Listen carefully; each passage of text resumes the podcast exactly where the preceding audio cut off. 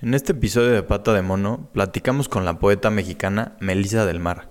Con ella nos sentamos a hablar acerca de la cotidianidad de la poesía y cómo ésta nos puede servir como herramienta para crear nuevas identidades y realidades.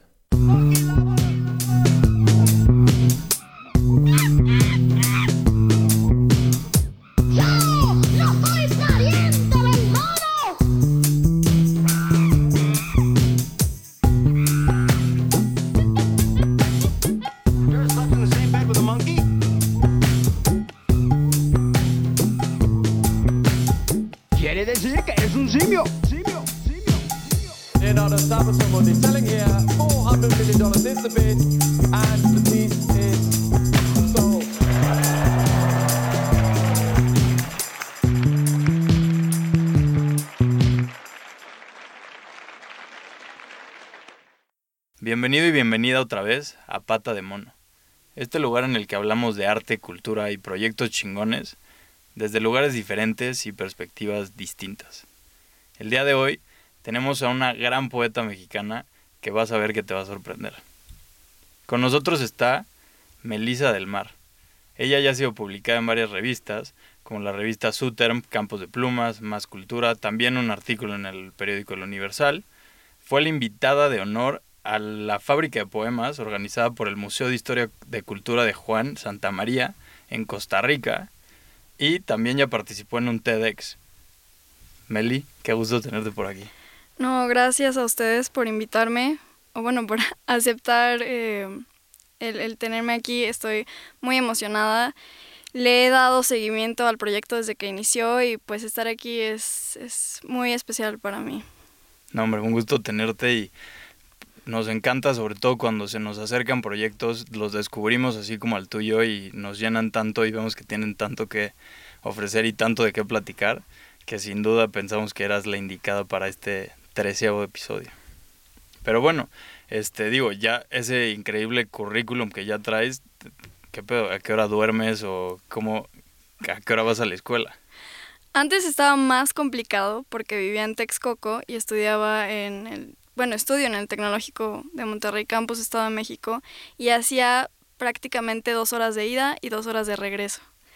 Sí, era pasar casi, no sé, cuatro horas, dependiendo del tráfico, a veces eran más, en el autobús, leía, hacía tarea, eh, y si podía hacer otra cosa como comer, por ejemplo, también lo hacía. Dormir nunca, nunca he podido. No me gusta dormir mucho, entonces no me molesta no me molesta no pasar tanto tiempo pues descansando. Em, la verdad es que el último año, en el 2019, tuve muchos proyectos eh, y estoy muy orgullosa de eso, muy contenta y también muy agradecida porque fueron oportunidades que se fueron dando poco a poco, que fluyeron y me permitieron también conocer a personas brillantes, a seres humanos que tienen proyectos muy, muy interesantes y sobre todo a seguir conociendo y creciendo a través de la poesía. Sí, que bueno, las ventajas de estos proyectos justo es el conocer a más gente, ¿no? Y por lo general es gente como afina tus ideas o a lo que estás pensando y creo que eso enriquece también todos nuestros proyectos. Y bueno, esas dos horas sí se escuchan bastante pesaditas. Pero bueno, oye, ¿por qué no me platicas? Porque eh, leí por ahí que ah, no te gustaba realmente la literatura, pero de repente hubo un cambio con, en, ya en la preparatoria donde te empezó a gustar la literatura, pero ¿cuál fue ese libro que dijiste, qué pedo de lo que me estaba perdiendo? La verdad es que cuando era más pequeña en la escuela eh, no me gustaba leer, sobre todo por la manera en la que introducían a la literatura, porque era generar mm, una competencia, por ejemplo, entre estudiantes. El que más libros leyera era el que sacaba la mejor calificación y de ahí para abajo como campana. Yo no le veía sentido a eso, porque eso no promovía el leer detalladamente y analizar el texto, sino leer por cantidad y eso en, en, en, mi situación, en mi parecer, no es este, a mi parecer no es lo mejor, porque no te, no te permite conocer al texto. Es como si lo estuvieses haciendo porque es una imposición. eventualmente en la prepa llevé una materia de literatura con un profesor que le dio otro enfoque completamente distinto a la literatura. Era más bien una invitación a leer este, pues literatura en general, pero específicamente poesía. Y más que un texto, yo creo que fue ese detalle que tuvo el profesor de tener la apertura, la flexibilidad de invitarnos, hacer que nos llamara la atención lo que estábamos leyendo y también invitarnos a escribir, que es, es algo muy interesante que ocurre con la literatura. Ya lo he escuchado de varios profesores que mencionan para entender un texto eh, en su totalidad, es muy importante también escribir a partir de ese texto. ¿Qué es lo que ese libro, ese poema, te inspira a escribir? Desde un ensayo hasta otra, otro tipo de escritura creativa, ¿no? Creo que es muy interesante hacer ese ejercicio de lectura y escritura. No, la verdad no, o sea, no lo había pensado así, pero creo que te ayuda, además de que ves si entendiste o no, o lo que entendiste, creo que además pues empiezas a crear un hábito de leo, escribo, leo, escribo, leo, escribo, y que al final te va a enriquecer mucho más, ¿no? Totalmente de acuerdo. Está muy chingón. Pero ¿y te acuerdas de un libro así que has dicho, este, véngase para acá, no yo, lo quito de mi librero? Sí, yo diría que el parteaguas fue Niebla, de Miguel de Unamuno. Porque no solo la manera en la que está escrito ese libro es sumamente llamativa, sino que también las distintas temáticas que aborda eh, es un pequeño spoiler, o sea, no tanto, pero es un pequeño spoiler. Eh, te permite reflexionar sobre cuánto nos necesitamos unos a otros. La necesidad que tiene el ser humano del reconocimiento del otro. No nada más en un, en un sentido eh, negativo, en el sentido de que sí necesitamos que otro apruebe mi existencia para saber que existo, sino también saber que necesitamos construir redes entre nosotros para fortalecernos y construirnos a nosotros como individuos y como comunidad. Entonces, creo que Niebla, de las distintas, eh, porque lo he leído varias veces, eh, la última vez eso fue lo que me aportó, el, el saber que nos necesitamos unos a otros y que es a partir del otro que nos construimos a nosotros mismos. Sí, siempre desde la otra edad, ¿no? Y creo que, digo, lo que estás diciendo hace más que sentido ahorita, ¿no? Con lo que estamos viviendo, justo este, o sea, somos nosotros individuos, pero somos parte de algo más grande y tenemos que entender que también te ayuda a llevar las cosas, te ayuda a, pues, vivir y al final del día entre esa otro esté más, pues, ¿cómo decirlo? Más, este, pues más en sintonía contigo mismo y logres que se logre ese balance, el mundo pues va a ir mejorando, ¿no? Totalmente de acuerdo. Es que la literatura te permite fortalecer la empatía que tienes con los demás y cuando empiezas a explorarte por medio de la literatura, por medio de la poesía, es que te entiendes a, a ti mismo y también tienes la capacidad de entender mejor al otro y te das cuenta de que al final somos todos extensiones de nosotros mismos. Lo que yo percibo en ti es parte de quien yo soy también. Entonces creo que la literatura no, no solo te permite entender otras realidades o proponer otras realidades, sino también conocerte y conocer a los demás por medio de, de la literatura, sentir lo que ellos sienten y saber que pues que, que estamos unidos a través de ese vínculo de la empatía y de ojalá, ojalá que también del respeto. Sí, digo, creo que cada vez, aunque es difícil verlo, ¿no? Como en este mundo tan gris, creo que existen como esos destellos, ¿no? Que como esas pequeñas acciones que día a día como que salen y que te dicen como no, o sea, sí existe el respeto, sí existe esta igualdad y que me está haciendo mucho sentido ahorita con algo que eh, te escuché decir en una de tus entrevistas, que es que la poesía realmente, o sea, cuando alguien llega y te pregunta por dónde entra la poesía, tú le dices, ponle atención al mundo, ¿no? Entonces es como, la poesía está ahí, ¿no? Depende que tú la quieras escuchar y después que tú la quieras escribir, ¿no? Pero, o sea, ¿cómo vives eso tú día a día, el que la poesía esté ahí, que te esté pasando por los lados, hoy tuviste algo que dijiste, eso es poesía, o en esas dos horas que te echabas camino al TEC, habías encontrado algo en el tráfico que fuera como tu pequeño, como gustito ahí culposo en el tráfico, o, cómo, cómo la vives. Sí, completamente lo que varios de los ejemplos que planteas me han ocurrido. En digamos que la manera más común por lo menos en mi caso, en el que se manifiesta la poesía es por medio de las conversaciones, por medio del diálogo. Entonces, siempre traigo una libreta conmigo y si no, pues en el celular. De pronto las personas, cuando se están comunicando, dicen frases sumamente poéticas y que podemos explorar más y a veces las personas no se dan cuenta. En el transporte público, en el mercado, en la calle, en las conversaciones que tenemos con nuestros amigos, papás, profesores ahí hay poesía. Y es, es muy importante también romper este estigma de que la poesía solo es literatura o que la poesía solo es escrita. En realidad, y lo dice una, una amiga mía, poeta, Nadia López, que la cara de la literatura que tiene la poesía es solo una de las muchas caras que puede tener la poesía. La poesía se puede manifestar a través del sonido, a través de la imagen, a través incluso de la comida. Entonces es muy interesante también hacer ese ejercicio de explorar en dónde podemos encontrar poesía. Y cuando me dicen es que nada de lo que está escrito o nada de la poesía que existe me gusta, proponlo. O sea, nunca va a haber suficiente poesía, siempre va a hacer falta nada está escrito, nada está completamente hecho, entonces explora nuevas posibilidades y propon algo que te guste y explórate. Sí, creo que, digo, me gustó mucho eso que dijiste, de no hay nada que te guste, pues hazlo, ¿no? Sal, hazlo, muéstraselo al mundo. Que creo que es algo que nos falta un poquito como hoy en día, ¿no? Como esa iniciativa de salir y sacarlo. Y digo, en lo personal a mí me pasaba, por ejemplo, con este proyecto hubo un periodo en el que solo me metí el pie para no grabar otra vez porque como que había muchas voces adentro que me decían como, no, no, no, no, no. Pero después te das cuenta que, o sea, si tú no lo haces, ¿quién lo va a hacer por ti, no? Y de lo importante que es sacarlo y ver cómo crece el proyecto que estás haciendo frente al mundo.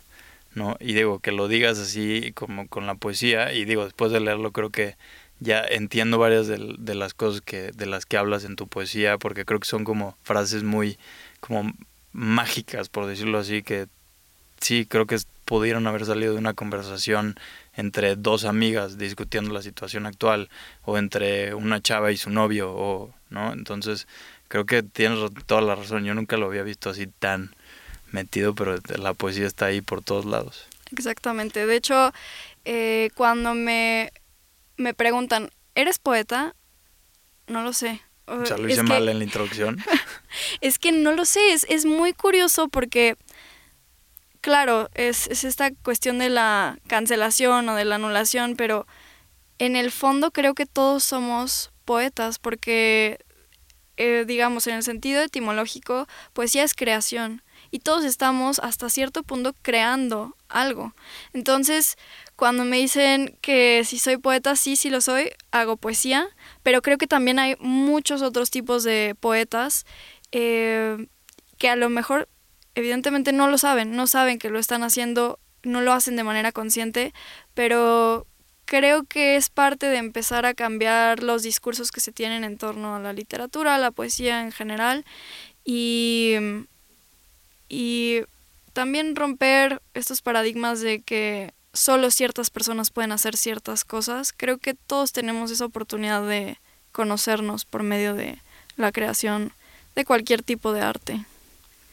Sí, digo, me encanta, justo, ¿no? Las posibilidades que tenemos son cada vez más grandes y somos sumamente afortunados de, pues de, de, de, las cosas que nos llegan, ¿no? Y que creo que justo cuando empiezas a poner atención, eres más receptivo a tomar esas oportunidades o esos caminos. Y justo, y hablando de cómo está la poesía en todos lados, digo, tú naciste en España, luego viviste en Costa Rica y ahora vives en México.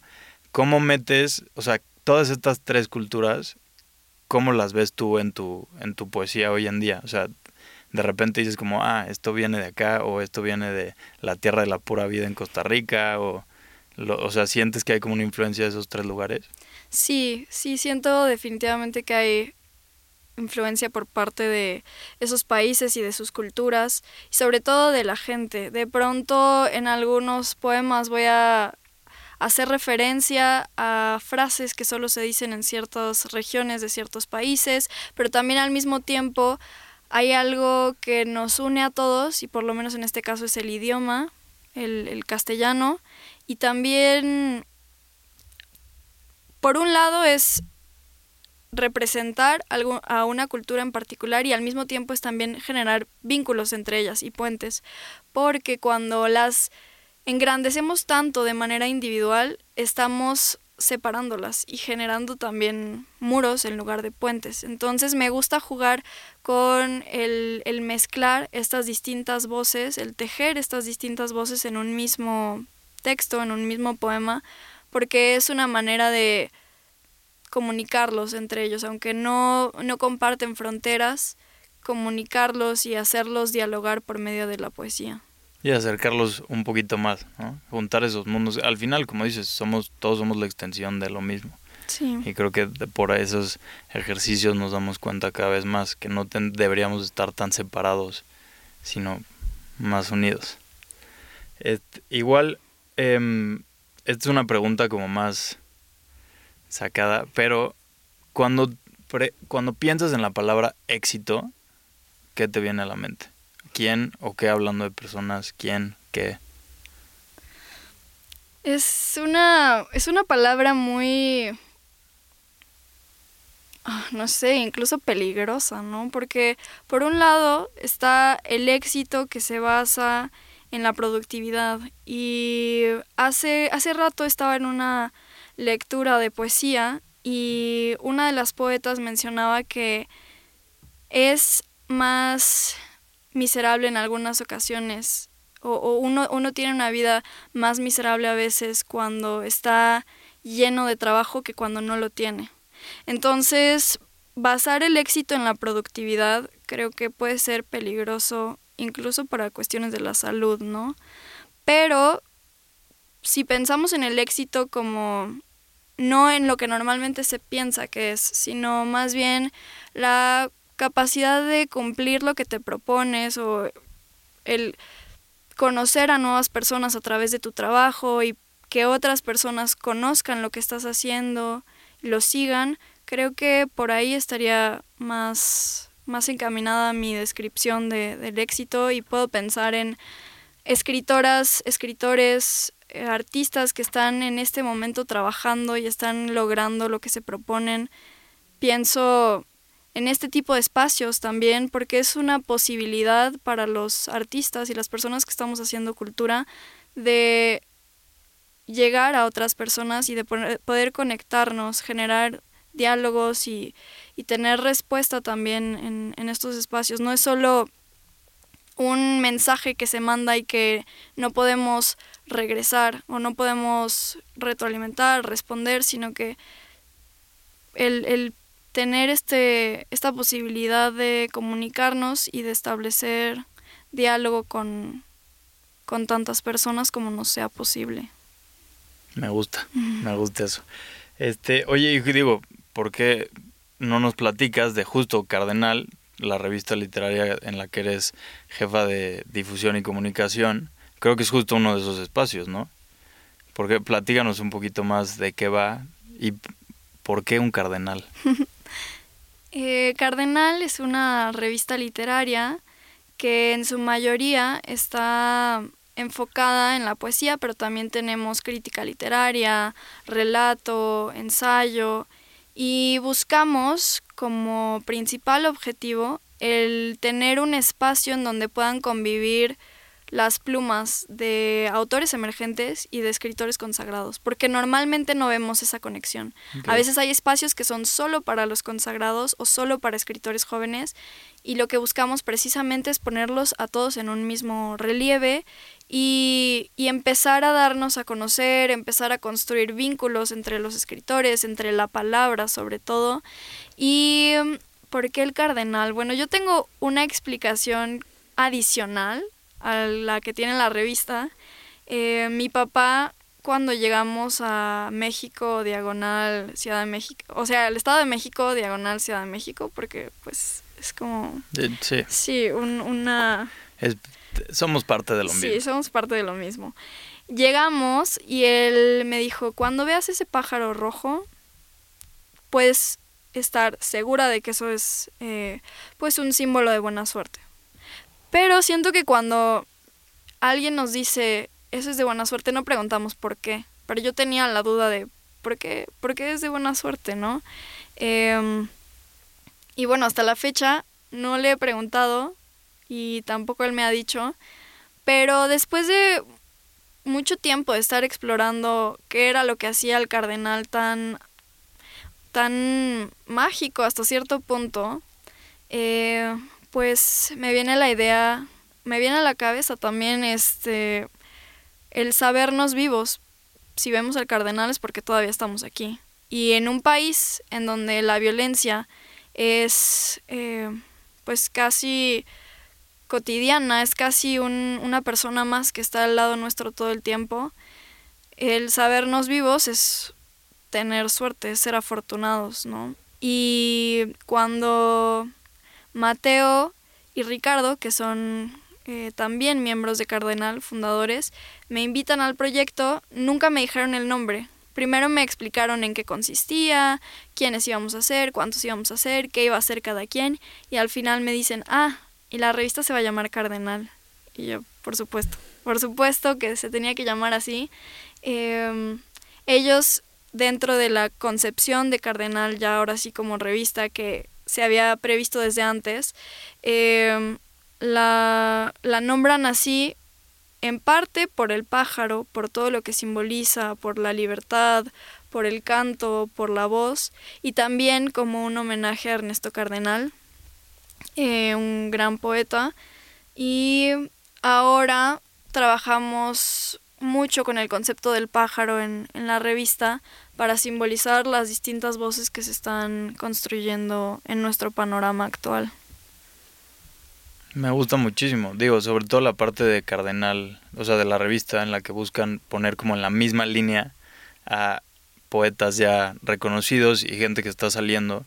Creo que eso es un gran como motivante a me publicaron al lado de mi poema salió al lado de y te das cuenta que como en una charla que tuve aquí con Lluvia, justo hablábamos de cómo te das cuenta que no está tan lejos eso que ves o sea, como la gran obra, ¿no? Que tú también, y como lo platicamos ahorita aquí, tú también puedes llegar a crear eso que hacen la gente que admiras. Sí, totalmente. Y ahora me acuerdo de igual tengo voy a hacer como muchas menciones a, a, mis papás, a mis hermanas, porque pues convivo mucho con ellos. En alguna ocasión me pregunta mi papá que que si yo pudiese vivir en otra época, ¿en cuál sería y por qué? Y yo dije que en México de los 50, 60, para conocer a los grandes escritores de esa época. Y no necesariamente yo ser una gran escritora de esa época, pero conocerlos y estar con ellos y convivir, ir a sus eventos. Y él me dijo, ¿y qué te hace creer que no es lo que estás haciendo ahora en esta época? Y pues sí, es verdad, creo que de ahí la importancia de generar estos espacios de, de diálogo, porque finalmente somos quienes están construyendo lo, lo que en los libros de historia va a salir como el arte actual. Entonces creo que es muy importante apoyarnos entre nosotros, construir lazos, vínculos y, y diálogos sobre todo. Y claro, ahora depende de nosotros, ¿no? Es muy fácil voltear para atrás, pero enfocarte en lo que estás haciendo ahorita creo que es lo importante. En el ver que tú tienes las herramientas y estás forjando lo que van a hablar de qué fue el 2019, 2020 en 20, 30 años, ¿no? Eso es muy interesante. Creo que esa noción de verlo hacia adelante y no hacia atrás cambia mucho la perspectiva. Oye, y bueno, ya metiéndonos un poco más a hablar de ya tus poemas, tus creaciones. Eh, igual en una de las entrevistas mencionas cómo la poesía es la realidad, no solo de percibir la realidad, sino también crearla. ¿Tú qué realidad estás ayudando a crear? Creo que la poesía te permite proponer soluciones. Sin embargo, hablaba el otro día con, con un profesor, que aquí voy a hacer como muchos paréntesis porque creo que tengo que decirlo. Eh, primero, yo tiendo a llevarme muy bien con mis profesores y profesoras, o sea, somos amigos y después de que salgo de su materia es como, vamos a hacer algún proyecto juntos, vamos a hacer algún evento, alguna lectura, si podemos hacer una colaboración, hagámosla porque ahí, ahí va el segundo paréntesis, es que tenemos que aprovechar más a los profesores. Creo que muchas veces se les hace a un lado, se les ve como una autoridad y es como, tengo que cumplir con la materia, lo hago y me olvido de esa materia y de ese profesor o profesora. Y no, creo que tenemos que aprovechar más toda la información, todo el conocimiento, la experiencia que ellos tienen, porque nos pueden ayudar muchísimo. Igual me preguntaban, ¿Cómo, ¿Cómo empezaste? ¿Cómo, ¿Cómo le hiciste tú para empezar a publicar en ciertos espacios, dar conferencias, participar en eventos, acercándome a los profesores? Ellos tienen tanto conocimiento y te pueden ayudar, tienen las ganas de ayudarte a, a crecer. Aprovecha, aprovecha que están ahí para crecer con ellos. Ellos también aprenden mucho de nosotros, entonces creo que establecer relaciones con ellos y empezar a colaborar, pedirles ayuda es muy importante y a eso va mi tercer paréntesis. Es que alguna vez estaba hablando con un profesor de, de la preparatoria, él había estudiado eh, cine y él al principio se quería dedicar a hacer películas de crítica social, pero se dio cuenta y ahí fue como una gran revelación que él podía ayudar más al mundo siendo maestro, siendo un profesor dando clases, que haciendo cine.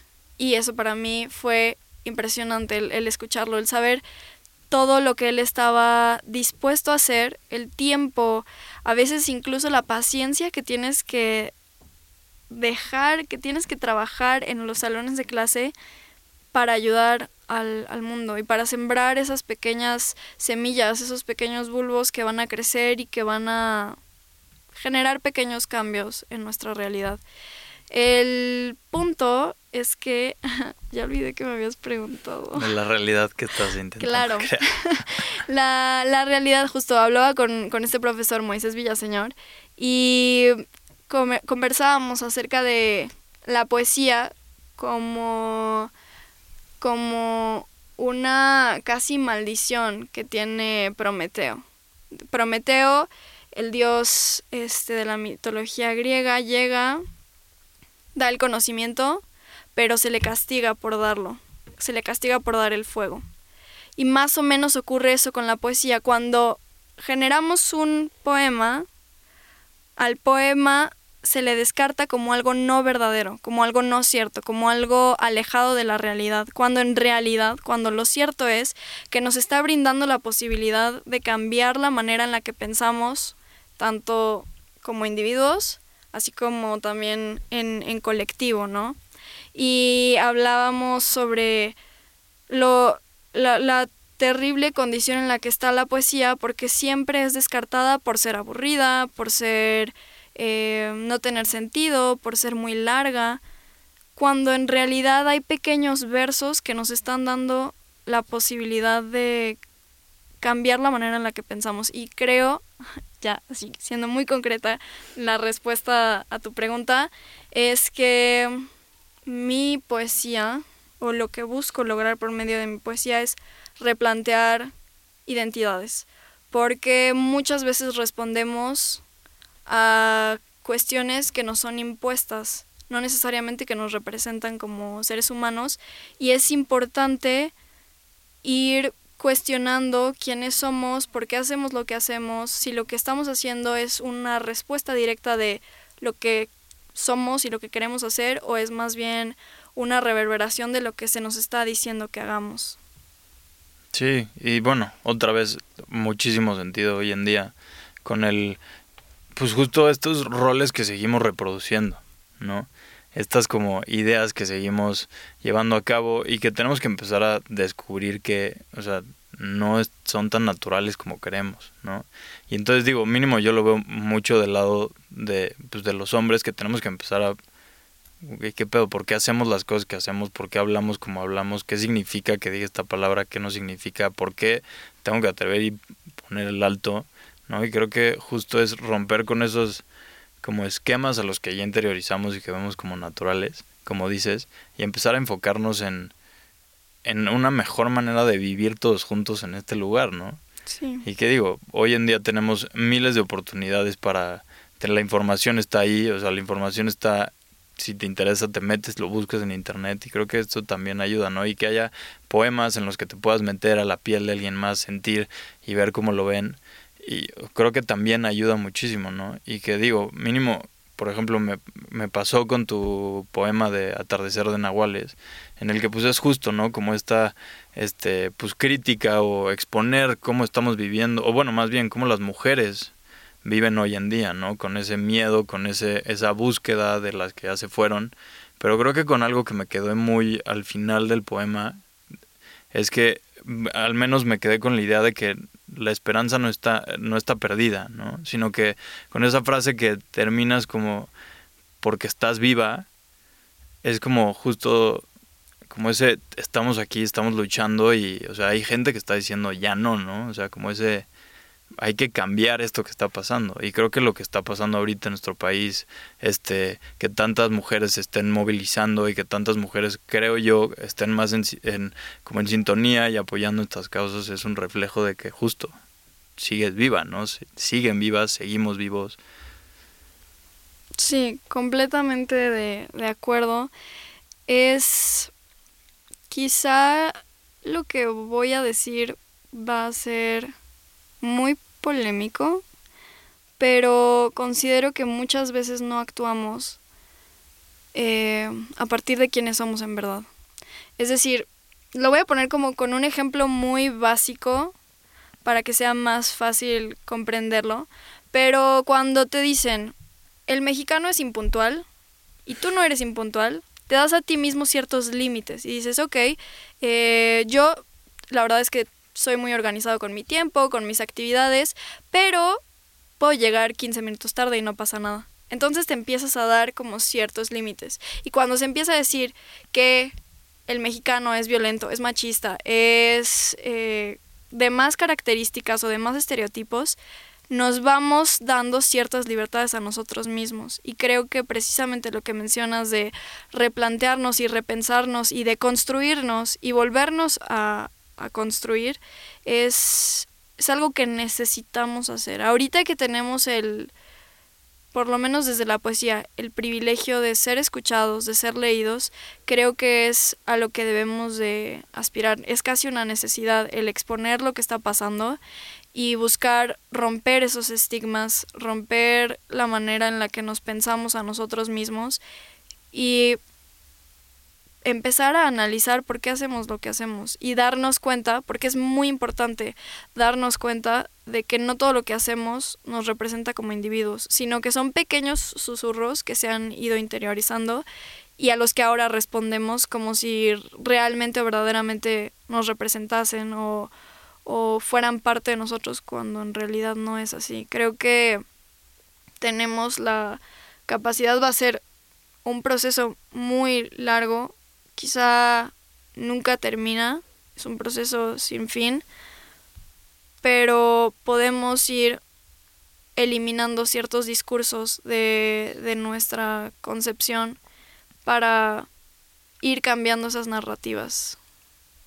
Sí, claro, y, creo que también parte de lo chingón de todo esto es justo que nunca termina. O sea, nunca va a ser como, ah, sí, ya, nos desconstruimos, uh o sea, siempre es seguir y cuestionarte y cuestionarte y cuestionarlo todo, ¿no? Hasta que ya no haya nada que cuestionar y encuentres algo más que cuestionar, ¿no? Y entonces creo que así vamos a como seguir en esta gran rueda que se llama la vida y que nunca va a parar, la, la verdad, ¿no? O sea, hay un final de esto ¿no? Y, y, que en esto que dices de justo exponer lo que existe y, y, creo que tú lo usas en tu poesía mucho para pues resaltar esas cosas que tenemos como en el olvido o en las minorías, este y bueno, eh, eh, lo que me gustó mucho es que tienes un, un diplomado en literatura mexicana y lenguas indígenas sí. y, y que creo que es algo que tenemos, o sea, súper puesto de lado, ¿no? O sea, como que es como esta noción rara de que vemos hacia atrás y vemos al indígena como algo positivo, pero al indígena actual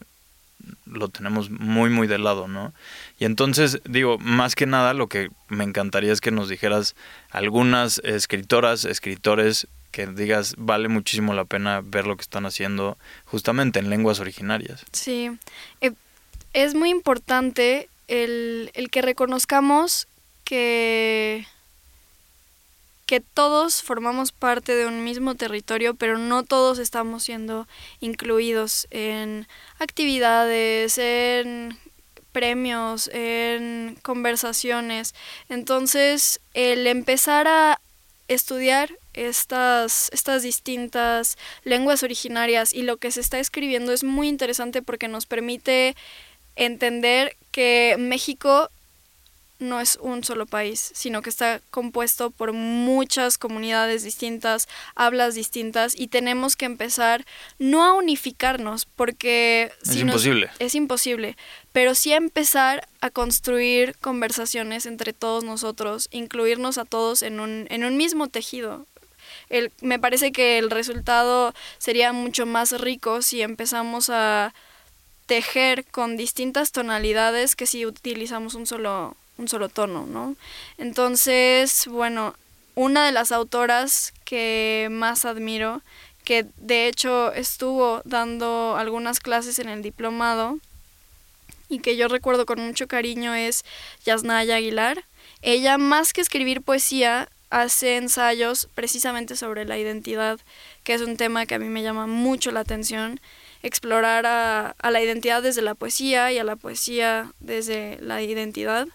Em, Natalia Toledo, eh, Briseida Cuevas, Nadia López, son escritoras que están verdaderamente trabajando con la palabra y no se quedan nada más con, con la cuestión de escribir o de publicar textos, sino que también están haciendo mucho trabajo con sus comunidades para precisamente ayudar a que se construya todo este intercambio de voces. Y bueno, hay muchísimas autoras y que también estuvieron en, en, en los cursos y bueno, no terminaría de mencionarlas a todas, pero las, las personas, las, las poetas y las investigadoras que están haciendo todo este trabajo em, buscando el conectarnos a todos están yo la verdad es que las admiro muchísimo aplaudo aplaudo todo lo que están haciendo y pues estoy soy muy afortunada de haber tenido la posibilidad de ser alumna suya a lo largo del diplomado. Sí, digo, creo que la clave la dijiste, ¿no? Esto de agarrar, o sea, ver que somos tan multiculturales que no hay por qué separarnos, enfocarnos en uno, como lo habíamos dicho antes, sino más bien hacer los puentes y darnos cuenta que eso nada más nos va a enriquecer más, ¿no? Exacto. Creo que eso es justo lo padre. Y además, otra cosa que me robo de tu TEDx que dices, que justo como esta oportunidad que te da la poesía de reescribir la performatividad, ¿no? Y entonces darnos cuenta, sobre todo en este trabajo que cuentas que ellas están haciendo con sus comunidades, pues es el dense cuenta que somos más de lo que nos dicen que somos, ¿no? Que tenemos más que ofrecer que lo que dicen que tenemos que ofrecer. Y creo que es muy importante sacar a relucir, pues justo estas voces que tenemos muy olvidadas en el país. Sí. Y bueno, la verdad es que ya se nos estamos ya por esto del cierre, pero la verdad invitamos a Amelia que nos lea uno, un fragmento de alguno de sus poemas para que te quedes con ganas vayas a buscarla y te pongas a leer más de ella. Shokunil. En Texcoco es mediodía en esta calle de Nicolás Bravo y entonces la distingo entre el paisaje. Está sentada a un lado del jardín municipal una niña primera de ojos que no están, oscuros como las cuevas que evocan. Ya va extrañando la última vez que probó bocado. Me detengo para mirarla, como nadie más lo hace. En su cuello cuelga un dije de espiral que no se robó, que siempre ha sido suyo, y se me olvida dónde voy. Pasan sin voltear la cabeza al escalón de la catedral en el que se sienta. edificación católica erguida en nombre de San Francisco de Asís, pero que todos conocen como la Catedral de Texcoco, mandada construir por Emiliano Alexander Martínez de la Vara, que forzó a la mano de obra originaria a erigir sobre su propio templo dedicado a Xolotl, lo que se convertiría en 1576 en una de las primeras escuelas de un continente que no fue descubierto. Sentada sobre sus piernas, un rebozo rojo con detalles amarillos se extiende y ciñe a todo su cuerpo esbelto, plano. Solo veo de ella manos tatemadas a fuego lento por el sol.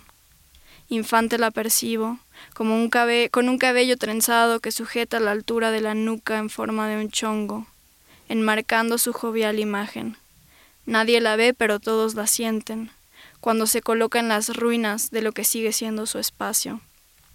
Pasan dos niños que acaban de salir del turno matutino de la primaria en Etzahualcoyotl, que queda a 54 pasos de la catedral según van contando. Le patean el petate minúsculo que se encuentra a un lado de su pie, en donde deberían de estar todas las monedas que nadie se ha molestado en dejar. Me parece que a ella no le importa, pues sus rasgos permanecen indiferentes y siguen los dos niños su camino acompañados por un par de perros, hablando de la vida que esa joven jamás comprenderá. A las tres de la tarde, después de la comida, las monjas hacen a los niños rezar por todos los seres queridos que estamos olvidando y enseñan la palabra compasión a seis chamacos que solo están ahí para ver a las del coro. El párroco de la catedral, al mismo tiempo, sale a pedirle que se vaya. Ella, sin embargo, lo ignora. Unos minutos después, él regresa a pedirle con una escoba de varas secas que se vaya de la iglesia, porque ese no es lugar para montar su negocio. Lo maldice con gruñidos sordos y lo mira con ojos embravecidos que penetran al joven párroco en una lengua olvidada que yo sí entiendo. Dos minutos más tarde, el párroco sale de la iglesia empujando con la escoba a un perro que debió habérsele metido mientras practicaba la palabra de Dios. Llega un olor a vainilla que ahora yo también huelo, y los dos volteamos, buscando a la persona que lleva en su cuerpo ese aroma autóctono. No se aparece hasta después de cinco minutos y treinta y seis transeúntes. Pasa una mujer de largo cabello y le regala flores de cuatro pétalos, que son blancos solo de noche. Esta mujer la ve con ojos de madre. Sentada sobre sus piernas, un, un rebozo rojo con detalles amarillos se extiende y ciñe a su cuerpo que se infla saciado por esa ración sagrada que le llena la panza para así poder aguantar los días de hambre que se le han venido acumulando. En las horas que van pasando, como hacia las seis, se empieza a sentir el frío de la noche entre los arcos desde donde la veo. Compacto mi cuerpo, dejo de temblar. Y para cubrir el rostro del viento infernal, suelta ella su chongo quedando a la vista sus trenzas largas. No hace falta que tape otras partes de su cuerpo escondido. Lleva en sus entrañas el calor de la vida que no muere y así está acompañada siempre por ese fuego interno que nació de las serpientes que habitan esta tierra de nahuales. Y cada vez hay menos gente en la calle. Se fueron a soñar con los que soñaron. Un señor de buena apariencia se le queda viendo como yo. Se le aproxima al oído y casi puedo asegurar que le dice palabras sucias mientras intenta tocar sus labios joviales y pulposos que llevan en sí el fruto que solo por sí mismo florece. Ella, mujer joven, luce embravecida y lo muerde tan fuerte como sus dientes le permiten. El hombre le escupe desde tres escalones arriba, lo suficientes para sentirse superior a ella. Solo humillándola puede sentirlo. Se persigna y en el apresuro le pisa la cola a un escuincle que andaba por ahí. Este también lo muerde y el Señor huye antes de que el Cristo colgado al fondo de la catedral lo vea. Ya atardeciendo, pasa el Señor de los Camotes por Fray Pedro de Gante, calle contigua a la catedral, y ese aullido que emite su singular oficio me raspa como lo hace contra el empedrado de la calle vieja. No hace falta que pregone, como muchos otros lo hacen, para saber que ahí Dentro de ese horno movible trae alimentos que hierven y hacen al hambre descansar. Dicen que los perros huelen la muerte, pero es que ese olor a camote dulce predomina sobre cualquier otro aroma. No se me antoja, pero saboreo el recuerdo de su disolvencia en mi lengua escaldada. Me acuesto en el suelo que me recibe y pienso en el hambre de la mujer. Ella agradece no ser vista, así nadie puede reconocer esa otra cara que la muerte tanto busca. Sigue escapando y sigue viviendo en el recuerdo que no marchita. Veo que debajo de su rebozo crece algo en ella, como la esperanza de nueva vida. Y su rebozo es cada vez más vasto y extenso, cubre el aliento que se va gestando en sus adentros, mientras va saliendo la estrella de la noche. Pasan las horas y ella es diferente, más visible que antes. Visible sería para todos, pero ya en la calle no queda nadie. Ella luce diferente, ahora es hembra máxima, fértil y sagrada, con el vigor de una mujer preñada en ese escalón que le pertenece, con los cabellos sueltos a la luna se reflejan sobre sus largos y rebeldes mechones obsidiana, rayos helénicos que en ella resplandecen en relámpagos de luz clara. Me escondo porque la oscuridad y mudez de la calle ya no me permiten verla sin que ella se dé cuenta de que estoy aquí. La he estado adorando en sigilo, viéndola en ese altar que siempre ha sido suyo. Ella está viendo cómo la iglesia cierra las puertas. Sentada sobre sus piernas, un rebozo rojo con detalles amarillos se extiende y ciñe a todo su cuerpo que eclosiona. Descubre su busto inmaculado y es entonces que observo cómo amamanta a cada uno de los cachorros a los que está alumbrando entre el fuego que nace de sus muslos. Soy parte de ese rito de la muerte que vive, pues siguen naciendo perros lampiños y oscuros como la noche que es su cuna, y pasan otros perros de la calle. Sus pechos inflamados los reciben generosos. Yo con recelo los veo, desde que me senté a mediodía a verla aquí no he probado alimento. Siento como la vida se me está yendo. Mientras amamanta vida a todos los perros a la vez, ella es madre. Continúa el festín bendito durante varias horas y cuando los perros calman su sed natal, se difuminan entre las luces de la noche que pasa, siguiendo a los que ya se van. Cada vez hay más cachorros que dejan a su madre exhausta pero celebra con más vida al saber gustosa que la vida prevalece y la muerte no se consumará jamás. Es verdad, en Texcoco se origina la vida. Ese perfume de parto, olor sagrado, provoca que no pueda evitar acercarme cada vez más. Quiero presenciar desde más cerca ese ritual que se ejecuta frente a la catedral. Y me acerco, pues me imanta su imagen prístina, que surge de entre la oscuridad de los peldaños. Cuando por fin me ve, la miro. Ya ninguno de los dos es invisible.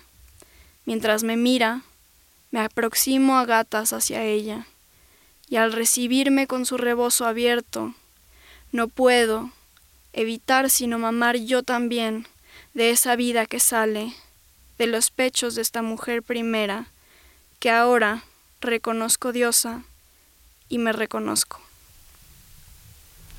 Wow. Muchísimas gracias por compartirlo. Y creo que se nota muchísimo cómo es esto que justo vive, o sea, la poesía está allá afuera y está lista para que la agarres y la metas en un, en un papel y se la compartas al mundo. Sí. ¿No? Que felicidades realmente, o sea, están muy, muy buenos tus poemas. Y ahora, porque solo nos queda preguntarte cuáles son tus tres deseos a la pata de mono juro que estos tres deseos no los he practicado mil veces enfrente de las botellas de shampoo o del espejo. Este, ok, el primer deseo es que, y es muy similar al que hicieron en el último episodio, de que las piedras hablen. En este caso sería que la tierra pudiese hablar y nos pudiese dar su testimonio. O sea, desde, desde el polvo hasta el árbol, el mar, el viento, saber qué es lo que, que conocer su perspectiva sobre todo lo que está pasando, saber todo lo que han conocido y lo que han visto y lo que han pues en algunos casos vivido y poder también generar este diálogo, ¿no? Con, con estas, em, pues, con estos seres o, elementos inanimados, conocer qué historias tienen por contarnos. El segundo, sé que, que, va a sonar como ya muy repetitivo porque seguramente lo he dicho muchas veces ya, pero el replantearnos quiénes somos. O sea, el, el saber que podemos cambiar porque es natural cambiar. Eh, ya Heráclito lo dijo con el, con el río, que el río no es el mismo nunca dos veces, siempre cambiamos. Entonces, si nunca somos iguales, ¿por qué aspirar a ser lo mismo? Podemos explorarnos y buscar nuevas maneras de, de construirnos. Y el último deseo, el tercero, sería no sentir miedo. No solo como mujer en estos días en México, sino en general, como ser humano en, en el mundo. no sentir miedo cuando vas a salir a la calle, cuando piensas en que te vas a graduar y necesitas conseguir trabajo, cuando piensas en la velocidad con la que pasa el tiempo y todas estas cuestiones que a veces nos aterran, creo que sería muy lindo un día no sentir miedo. Pues ahí estuvieron los tres deseos de Meli. Creo que el segundo y el tercero se juntan bastante. Pues al final es como esta noción de que vamos cambiando, el río sigue y hay que fluir con ese río, ¿no? Creo que es un pensamiento muy padre. Pero pues bueno, chavos, chavas, aquí terminamos este treceavo episodio de Pata de Mono. Con ustedes tuvieron a Melisa del Mar. Meli, ¿por qué no les platicas dónde te pueden encontrar? Eh, pues me pueden encontrar en Facebook o en Instagram. Las dos son cuentas personales, pero creo que está bien en este caso para establecer diálogo y comunicación. Si tienen alguna duda, algún comentario, si quieren conversar, si quieren mostrarme lo que escriben, yo estaré más que contenta de recibir sus mensajes, sus correos en, tanto en Instagram como en Facebook me encuentran como Melisa del Mar, Meli del Mar, alguno de los dos. Y pues será un gusto poder conversar con ustedes. Ya la escucharon, así que no duden en ponerse a escribir y mandarle lo que les llegue y en un descuido y pues ahí están en Cardenal. y pues bueno, muchísimas gracias a ti que nos estás escuchando, muchísimas gracias Meli por acompañarnos, muchísimas gracias Axel por aguantarnos tanto tiempo. Y eh, porque Axel es el encargado de que esto que estás escuchando se escuche igual de chingón que los proyectos que te venimos a platicar. Y pues bueno, no nos queda más que invitarlos a escucharnos otra vez en dos semanas. Y pues gracias por prestarnos sus oídos. Adiós.